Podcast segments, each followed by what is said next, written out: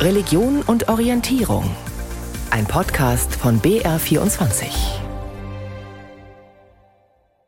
Herzlich willkommen, Religion und Orientierung auf BR24. Am Mikrofon ist Matthias Morgenroth. Ein bisschen spürt man es ja schon. Die ganz dunklen Tage sind vorbei. Licht ist ein Riesenthema in diesen Wochen. Die Weihnachtsbeleuchtung ist abgehängt, die Sehnsucht nach Licht bleibt. Und das ist eine äußere und auch eine innere Sehnsucht. Das zeigt sich nicht zuletzt an den vielen Winterbräuchen, die jetzt zum Teil schon hinter uns liegen, angefangen mit dem Laternelaufen an St. Martin über den Kerzenschein an den Weihnachtsfeiertagen, das Feuerwerk zu Silvester bis hin zur Kerzenweihe an Maria Lichtmess, das liegt noch vor uns am 2. Februar. Lassen Sie uns über Licht reden und über das Bedürfnis nach Licht und über das, was Licht mit uns macht. Und starten wir mit Lichtkunst und gehen gleich zum Meister seines Fachs, dem Amerikaner James Turrell. Er jedenfalls ist einer der bedeutendsten Lichtkünstler der Gegenwart. Im Diözesanmuseum in Freising hat er die Hauskapelle des ehemaligen Knabenseminars ins Licht gesetzt, in ein farbenprächtiges Licht und damit seine Ganzfeld-Serie fortgesetzt. Der Titel Ganzfeld bezieht sich auf einen meteorologischen Effekt, der durch dichten Nebel oder im Schneesturm entsteht. Der Mensch ist dann nicht mehr in der Lage, die Grenzen eines Raums wahrzunehmen. Elisabeth Tyroller hat diese einzigartige Kapelle besucht und Eindrücke gesammelt. Ich habe gehört, was tatsächlich stimmt, ähm, dass man so eine Art Whiteout erlebt. Also tatsächlich, du stehst im Schneesturm auf den Bergen und weißt einfach nicht mehr, wo oben unten ist, rechts, links. Also du siehst eigentlich nur eine weiße Wand und das habe ich da drin erlebt. Und an sich ist es aber auch einfach total schön, irgendwie so einen bunten Kreis zu sehen, der sich überlappt und äh, verschiedene Formen und Farben annimmt. Das ist sehr schön. Man äh, ist in einer anderen Welt, orientierungslos und verzaubert, muss man sagen. Es ist was Zauberhaftes. Ja, es ist ein bisschen so, wie ich mir den Himmel tatsächlich vorstelle, also das Himmelreich. So sehr schön und irgendwie auch so unrealistisch. Schönes Gefühl. Die Lichtkapelle von James Tyrrell ist das Herzstück des Diözesanmuseums auf dem Freisinger Domberg. Vom Eingangsbereich aus schimmert in wechselnden Farben der eiförmige Eingang. Ein Anziehungspunkt, den der Künstler mit dem Treppenaufgang auch als solchen inszeniert hat. Der Besucher wird förmlich angezogen, kann sich über mehrere Stufen hinweg langsam annähern an das Lichtkunstwerk. Museumsdirektor Christoph Kürzeder. Also ich trete ein, indem ich immer höher steige. Und das Höhersteigen hat natürlich auch eine klare Bedeutung, denn ich steige ja jetzt in eine Dimension ein, die das, was ich in der Welt und in meiner realen Welt sozusagen kenne, übersteigt. Nämlich ich komme in einen Raum, den ich so noch nie erlebt habe und ich bin in einer Atmosphäre, die mich auch verändern wird. Man schwebt. Man verliert so ein bisschen die Balance, das Gleichgewicht und hebt ein bisschen ab. Das ist ein fantastischer Raum, ein, ein raumloser Raum. Man sieht, wie das Licht Tiefe verursacht, wie es einen anderen Blickwinkel immer wieder bietet und das ist schon faszinierend. Es ist nicht nur Licht, es ist auch Form. Also die Kombination aus ständig verändertem Licht von helle ins grüne, ins rosane, mit den Formen. Beides scheint sich gleichzeitig zu verändern. Und man betritt quasi ein Gemälde und beobachtet auch die anderen Menschen quasi, wie sie in dieses Kunstwerk ja, fast verschmelzen. Der Künstler Turrell, 1943 in Kalifornien geboren, war von Kindheit an religiös geprägt. Er wuchs als Mitglied der Quäker auf, einer Gemeinschaft innerhalb des Protestantismus, deren Schwerpunkt die innere Erleuchtung ist. In einem Interview erzählt er, dass seine Großmutter ihm bei den Versammlungen sagte, er solle nach innen gehen und das Licht begrüßen. Die Gemeinschaft der Quäker ist sehr auf das Wort Gottes ausgerichtet. James Turrell versuche mit seiner Kunst, die Göttlichkeit durch Licht zu offenbaren, sagt Christoph Kürzeder. Eines der ursprünglichsten Erlebnisse des Menschen im Religiösen ist das Licht. Also auch im Alten Testament haben wir immer wieder diese Lichterscheinung, in dem sich dieser Gott den Menschen offenbart und auch natürlich Jesus sagt, ich bin das Licht der Welt. Also diese Lichtthematik ist in anderen Religionen und auch im Christentum sehr präsent und steht natürlich auch für die Göttlichkeit. Und der James Turrell gehört für mich zu diesen zeitgenössischen Künstlern, die es verstehen, dieses Urelement des Lichtes, natürlich jetzt mit neuen technischen Hilfsmitteln, das ging natürlich alles nicht ohne Lichttechnik, hier natürlich mit LED-Technik, uns eine, eine Erfahrung des Lichtes zu geben, die jetzt einfach auch in unsere Zeit passt.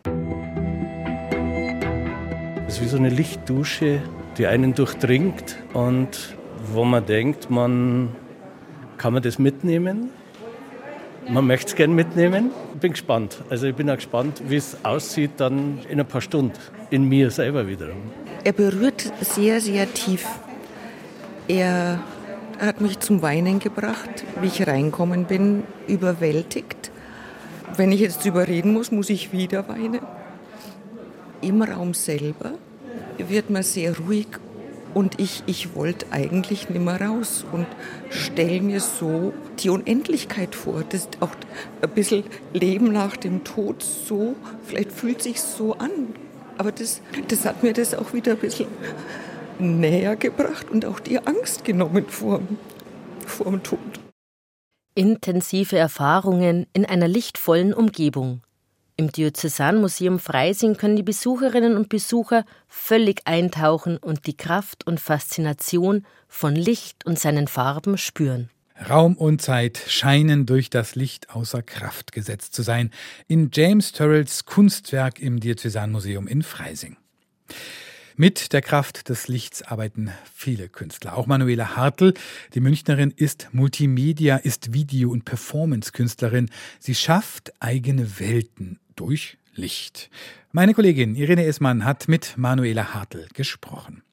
Frau Hartl, Sie sind ja künstlerisch, habe ich in Ihrer Biografie gesehen, eigentlich ein Tausendsasser. Warum sind Sie dann trotzdem so bei dieser Lichtkunst hängen geblieben? Was ist da das Faszinierende?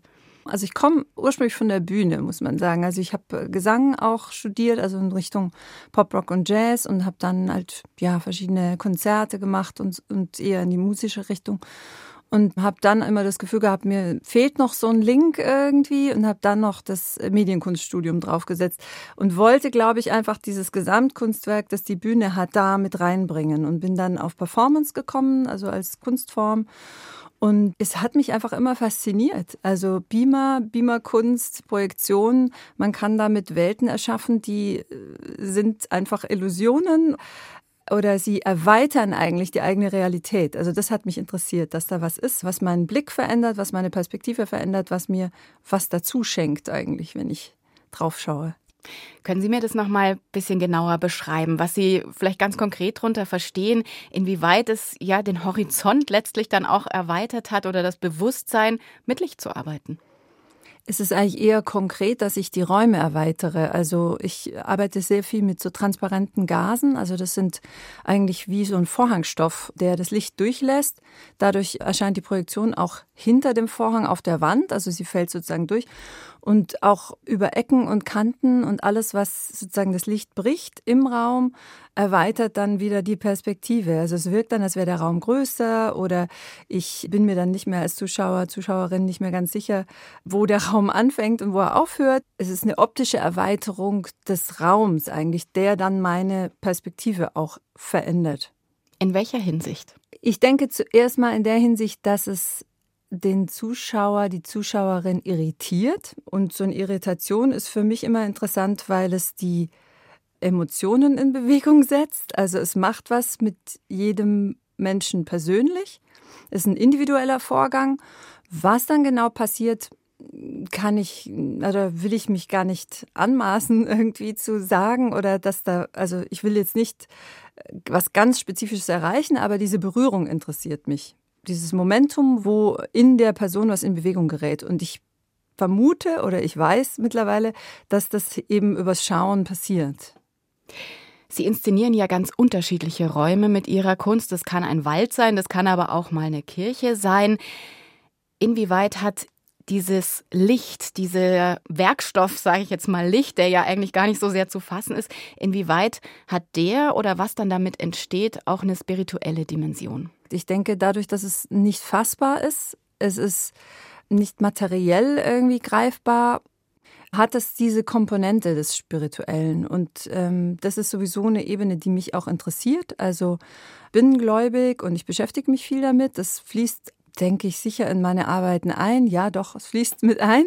Und das Licht ist eine gute, mm, ja, eine gute Metapher dafür eigentlich. Wenn wir bei dieser äh, Frage nach der Erkenntnis bleiben und auch nach dem Spirituellen, ist es dann so, dass Sie selbst auch sagen würden, für Sie hat dieses Licht und das, was dabei entsteht, dann auch was Göttliches? Das Licht ist mein Arbeitsmittel, aber es ist nicht die Erkenntnis selber, würde ich sagen. Also sie kann dazu führen, dass man vielleicht bestimmte Erkenntnisse hat oder ich würde mal sagen, in bestimmte innere Räume eintauchen kann. Ob dann Erkenntnis passiert, liegt an einem selber und vielleicht an dem spirituellen Momentum, aber kann meine Arbeit auslösen im besten Fall, aber sie ist es nicht selber in dem Sinn. Sie haben schon mehrfach jetzt in unserem Gespräch dieses Wort Momentum gebraucht. Das bringt mich zu einer Ausstellung, die leider schon zu Ende ist im neuen Museum Nürnberg. Die hieß Momentum. Und da hatten Sie ein Werk, God Orchestrated Happening heißt es. Und da geht's, habe ich mir angelesen, um den Kairos, den Gott des Augenblicks. Was wollten Sie da darstellen? Worum geht es Ihnen mit diesem Augenblick?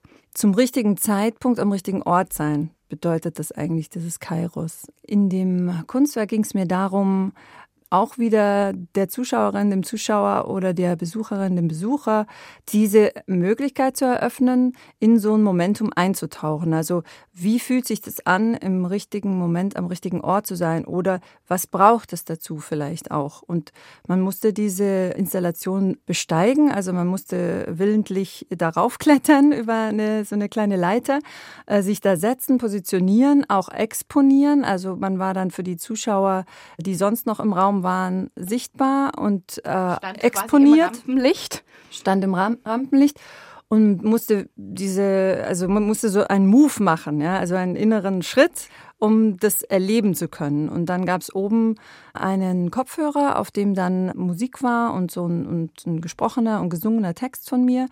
Der ist jetzt auch wiederum nicht die Erkenntnis selber, aber es war wie so eine Anleitung, so ein Momentum vielleicht erleben zu können. Also Ihre Kunst macht letztlich ein Angebot. Kann man das so verstehen? Kann man so sagen, ja. Woran arbeiten Sie denn jetzt? Das Licht, vielleicht haben Sie auch selbst Hunger nach Licht, wenn Sie da mitarbeiten. Was, was wollen Sie demnächst präsentieren und auch wozu wollen Sie mit Ihrer Kunst, mit diesem Licht, mit dieser Lichtkunst anregen? In meiner ganz persönlichen, individuellen Kunst arbeite ich gerade an so einem hybriden Format. Das ist eine Ausstellung und eine Performance gleichzeitig. Also die Performance findet sozusagen im Ausstellungskontext statt. Und da arbeite ich jetzt schon fast zwei Jahre dran mit Künstlerinnen zusammen, beziehungsweise mit Darstellerinnen, eine Tänzerin, eine Opernsängerin und eine Performerin, die auch Musikerin ist. Und es geht mir darum, also der Titel ist Ruach oder Ruach. Das ist eigentlich so die weibliche Form des Heiligen Geistes im Hebräischen. Und ich wollte mal mich auf die Suche machen nach dem Schöpferischen, also in einer Person, die Kunst schafft, also die kreativ ist, in unterschiedlichsten Medien. Und mich hat interessiert, was treibt die Person an oder wie entsteht so ein schöpferischer Moment, wie entsteht so ein charismatischer Moment auf der Bühne, was ist es, wo dann Menschen sagen, ah, jetzt war das total da und dann manchmal ist es technisch perfekt, aber es ist einfach nicht da. Also was ist dieses etwas? Und das ist natürlich per se nicht möglich, eigentlich das zu visualisieren oder irgendwie begreiflich zu machen. Man kann sich dem nur annähern. Und deswegen versuche ich das mit verschiedenen Medien, auch wieder äh, Video, aber auch im Performance von diesen drei äh, Darstellerinnen, die ich da ausgewählt habe. Genau, und das irgendwann soll das dann abschließend in einer Ausstellung und Performance äh, aufgeführt werden und hat jetzt aber schon ein paar Stadien gehabt, in denen wir uns getroffen haben. Wir hatten auch eine Artist in Residence gemeinsam auf Mallorca, wo wir gearbeitet haben und Performances entwickelt haben und eben viel zu diesem Thema gesprochen haben. Und weil es mir da sehr darum ging, dass jede Künstlerin individuell ihren Punkt auch finden kann oder, oder aussprechen kann. Sagt Manuela Hartl. Wo Licht, da auch Schatten. Das ist jetzt Eine viel zu schöne Überleitung zu dem Thema sexueller Missbrauch in den Kirchen. Aber klar ist, wer viel Licht bringen will, der fällt doppelt tief, wenn der eigene Anspruch derart in Frage gestellt ist. Ein weiteres Kapitel in der Geschichte Missbrauchsaufarbeitung in der katholischen Kirche mit einer zähen Beweisaufnahme ging am Mittwoch am Landgericht Traunstein der Schmerzensgeldprozess eines oberbayerischen Missbrauchsopfers gegen die katholische Kirche weiter. Der Kläger fordert mindestens 300.000 Euro Schadensersatz vom Erzbistum München und Freising. Dieses hatte in den 1980er und 90er Jahren einen verurteilten Missbrauchstäter in der Seelsorge weiter eingesetzt. Und der hat dann mehrere Kinder sexuell missbraucht. Antje Dechert hat den Prozess beobachtet. Als Bub von circa elf Jahren missbrauchte ihn sein Gemeindepfarrer in Garching an der Alz. Das, sagt Andreas Peer, habe ihn für sein Leben geschädigt. Im Alter von zwölf Jahren wurde er depressiv, ängstlich, begann zu trinken. Er habe die Bilder in seinem Kopf betäuben wollen. Mit 14 rutschte er in die Drogensucht ab, entwickelte eine Persönlichkeitsstörung, saß schließlich wegen Beschaffungskriminalität im Strafvollzug und war lange erwerbsunfähig. Dass dies alles ursächlich welche Folgen des Missbrauchs sind, das müssen Andreas Perr und seine Anwälte nun in einem Zivilverfahren vor dem Landgericht Traunstein beweisen. Das ist einfach ein unangenehmes Gefühl oder ein beschämendes Gefühl auch. Ich finde, das Ganze hätte man mir ersparen können, weil es eigentlich auf der Hand liegt, dass das Ganze vom Missbrauch kommt. Also. Anders sieht das Rechtsanwalt Dieter Lehner, der das Erzbistum München und Freising verteidigt. Vom Erzbistum fordern Andreas Perr und seine Anwälte 300.000 Euro Schmerzensgeld. Die Grundlagen, um eine Entscheidung über die angemessene Höhe zu treffen, diese Grundlagen stehen bisher nicht fest. Die Erzdiözese als Beklagte kann das ja aus eigener Wahrnehmung nicht beurteilen. Und deswegen muss man jetzt auf das vom Gericht zutreffend angeordnete ähm, Gutachten warten. Eine Haltung, die vor allem bei Katholiken in Garching an der Alz auf Kritik stößt, die sich in der Initiative Sauerteig für die Aufklärung des Missbrauchsskandals vor Ort engagieren. Das Erzbistum zwinge den Kläger in ein Beweisverfahren. Dabei lägen im Ordinariat alle Akten und Belege zu dem Fall von Andreas Peer vor, heißt es in einer Pressemitteilung der Initiative. Darauf angesprochen, sagte Verteidiger Dieter Lehner. Dazu weiß ich jetzt im Detail nichts. Das kann ich Ihnen leider im Moment nicht beantworten, die Frage. Der Berliner Klägeranwalt Andreas Schulz sieht im Vorgehen des Erzbistums ein strategisches Taktieren weil sie es jedem Kläger schwer machen wollen, durch so ein Verfahren zu gehen. Da muss man schon eine sehr stabile Persönlichkeit wie dieser Kläger äh, sein äh, und, und damit umgehen können, sich einem solchen hochnotpeinlichen Verfahren durch eine Beweisaufnahme einem öffentlichen oder einem nicht öffentlichen Verfahren zu stellen. Und deswegen sind es natürlich rein fiskalische und wirtschaftliche Überlegungen, auf diese Art und Weise potenzielle Anspruchssteller davon abzuhalten, vor Gerichte zu gehen. Die geforderten 300.000 Euro Schmerzensgeld liegen weit über den sogenannten Anerkennungsleistungen, die die deutschen Bistümer freiwillig an Betroffene zahlen. Diese bewegen sich in der Regel zwischen 5.000 und 50.000 Euro und werden von Fall zu Fall von der jeweiligen unabhängigen Kommission zur Aufarbeitung eines Bistums festgesetzt. Wir sind ja äh, angewiesen bei den Missbrauchsfällen, dass diese Kommission gewissermaßen als Schadenschnelldienst äh, der Kirche eine Entschädigung nach Ermessen festsetzt, die keiner rechtsstaatlichen und richterlichen Überprüfung zugänglich ist.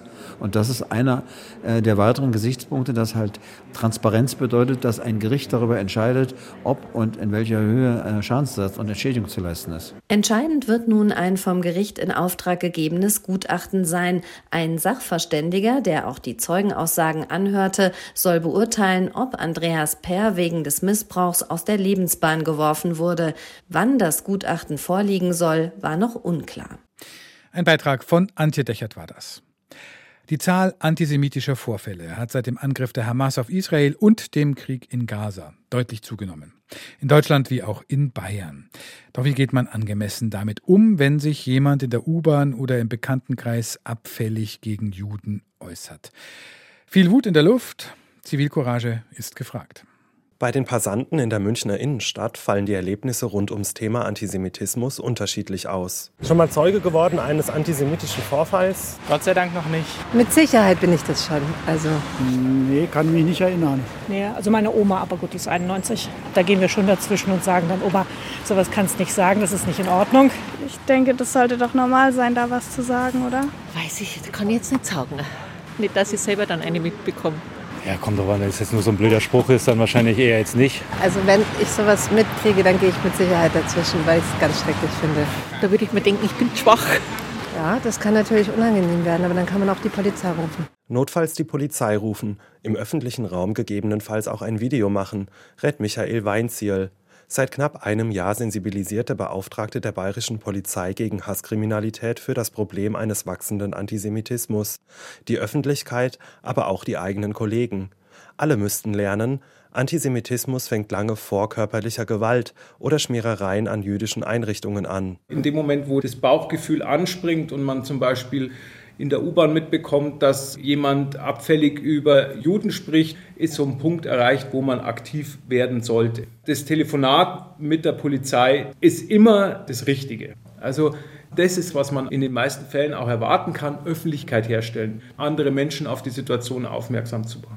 Aber verbal, dass man jetzt gegen den Täter agiert, das muss man immer abschätzen im Einzelfall. Traue ich mir das selber zu? Bringe ich mich selber in eine gefährliche Situation? Das wird auch vor Gericht dann keiner erwarten. Die Polizei selbst bietet entsprechende Workshops in Zivilcourage an. Amrei Weinhöppel ist psychologische Psychotherapeutin aus München und arbeitet in der Rassismus- und Antisemitismusprävention. Im Kampf gegen Judenhass sei es entscheidend, antisemitische Äußerungen nicht wegzulächeln, sondern aktiv zu benennen und zu entkräften. Weil es in dem Fall gar nicht unbedingt um die Person geht, um den Täter, sondern darum, was es mit den Herumstehenden macht, ob jemand was sagt oder nicht. Darauf kommt es viel mehr an weil es wird eben nicht ganz klar gesagt, das darf man nicht. Oder vielleicht dann als Witz, ne? Augenzwinkern, man weiß ja, das ist ja nicht so haha. Aber jedes Mal, wenn so ein Stereotyp wiederholt wird, bleibt es in der Gedächtnisspur in uns drin. Und damit festigt sich Antisemitismus eben nur. Und das umso mehr, wenn er unwidersprochen bleibt. Das gelte auch für den vermeintlich harmlosen dummen Spruch eines Verwandten oder Freundes. Auch Nikolai Schreiter von der Recherche- und Informationsstelle Antisemitismus Bayern, kurz RIAS, sagt, Es gibt gar nicht zu klein. Man kann gar nicht zu klein anfangen, gegen Antisemitismus zu intervenieren. Und sei es nur, dass man sagt, das war antisemitisch, ich gehe jetzt weg aus dieser Situation oder denk mal drüber nach. Gerade wenn es eben nicht nur sozusagen die Person gibt, die das Antisemitische gesagt hat, sondern vielleicht auch noch andere, die davon unmittelbar betroffen sind. Gerade von Jüdinnen und Juden erlebe ich häufig ein ganz dringendes Bedürfnis nach Solidarität und Widerspruch durch andere. Betroffene schützen, dazwischengehen, Stopp sagen. Das setzt auch Wissen voraus. Wo fängt Antisemitismus an? Welche Stereotype gibt es? Dazu könne sich jeder selbst fortbilden, zum Beispiel bei der Recherche- und Informationsstelle Antisemitismus Bayern. Das war ein Beitrag von Simon Berninger. Und das war Religion und Orientierung auf BR24. Am Mikrofon war Matthias Morgenroth.